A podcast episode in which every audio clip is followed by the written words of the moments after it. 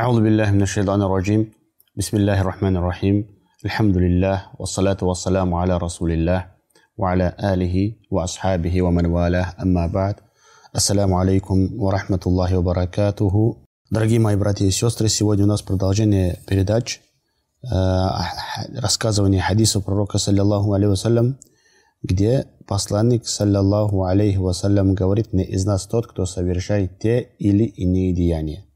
Как сказал я на предыдущих уроках, среди ученых есть разногласия относительно этих слов посланника, саллиллаху алейхи. Что означает – когда пророк, саллаллаху алейхи говорит, что не из нас тот, кто совершает те или иные деяния. Одни ученые говорили, что здесь имеется в виду, что когда человек, зная их запретность, дозволяет эти деяния, человек выходит из ислама. Или же, когда человек считает чей-то путь лучше, чем пути посланника, саллаллаху алейхи он выходит из ислама. А в другом случае эти слова никак не указывают на выход человека из религии.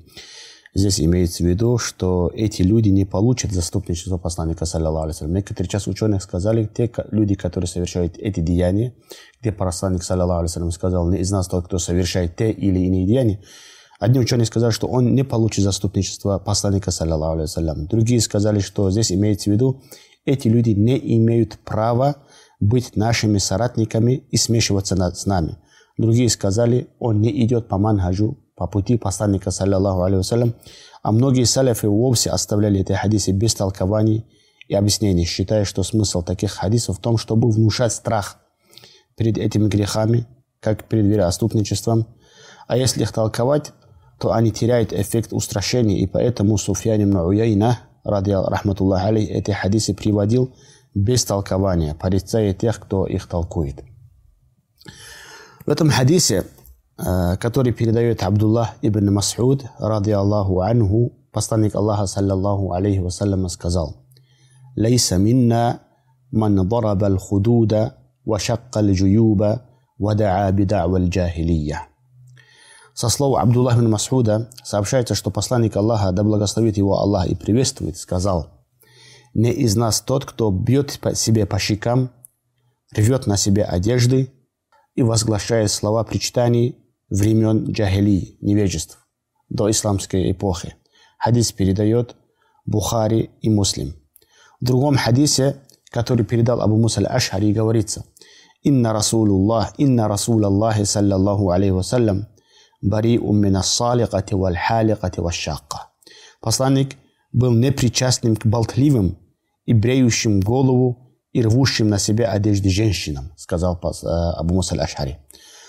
В этих хадисах идет речь о женщинах, которые кричат, бьют себя в щеки, вырывают свои волосы, рвут на себе одежды, когда их постигает какая-то беда. Они не проявляют терпения по отношению к предопределению Аллаха Субхану Ва не проявляют довольства, а наоборот начинает призывать себе горе, рвать на себя одежду, бить себя по щекам, рвать свои волосы – тем самым выражая недовольство перед определением Аллаха Субханаху Ва. В этих хадисах посланник Аллаха, да благословит его Аллах и приветствует, предостерегает людей гневаться, противиться, противостоять, протестовать против предопределения Аллаха Аззаваджаль, которое предоставляет собой суть блага. Любое предопределение Аллаха Аззаваджаль – это благо. Ее благо мы можем понять или в этой жизни, или не, если не в этой жизни, то в ахирате можем мы понять благо этого предопределения. Поэтому, когда человеку постигает какое-то несчастье, является поклонением Аллаху проявлять смирение перед этим предопределением. Однажды посланник, саллаллаху алейхи проходил возле кладбища и увидел, как плачет, рыдает одну женщ... одна женщина. Посланник, саллаллаху алейхи призыв... начал призывать ее чтобы она проявила терпение, после чего она сказала, уходи, ибо тебя не постигло то, что постигло меня. И когда она узнала, что этот был посланник, саллиллаху алейhi она начала оправдываться. Пророк сказал, саллиллаху алейhi вассалям, иннама сабра, иннама сабру, инда садматил ула. Воистину, сабр бывает в начале, сказал пророк, саллиллаху вассалям. Есть очень много аятов в Коране, около 60 аятов о сабре. Есть много хадисов пророка, саллиллаху алейhi когда постигает несчастье или какая-то беда, проявлять сабр. Ибн Аль-Каим в своих книгах приводит степени идущих к людей, степени идущих людей к Аллаху, степени, степени людей э, в предопределении Аллаха Субхану Ва Какие степени бывают у людей? Есть степени, которые, вот как в этом хадисе говорится, рвут на себя одежду, бьют себя по щекам, вырывают из себя волосы. Это степень самых слабых, низких людей. Есть степени людей, которые, когда приходят к ним предопределение Аллаха, они проявляют терпение.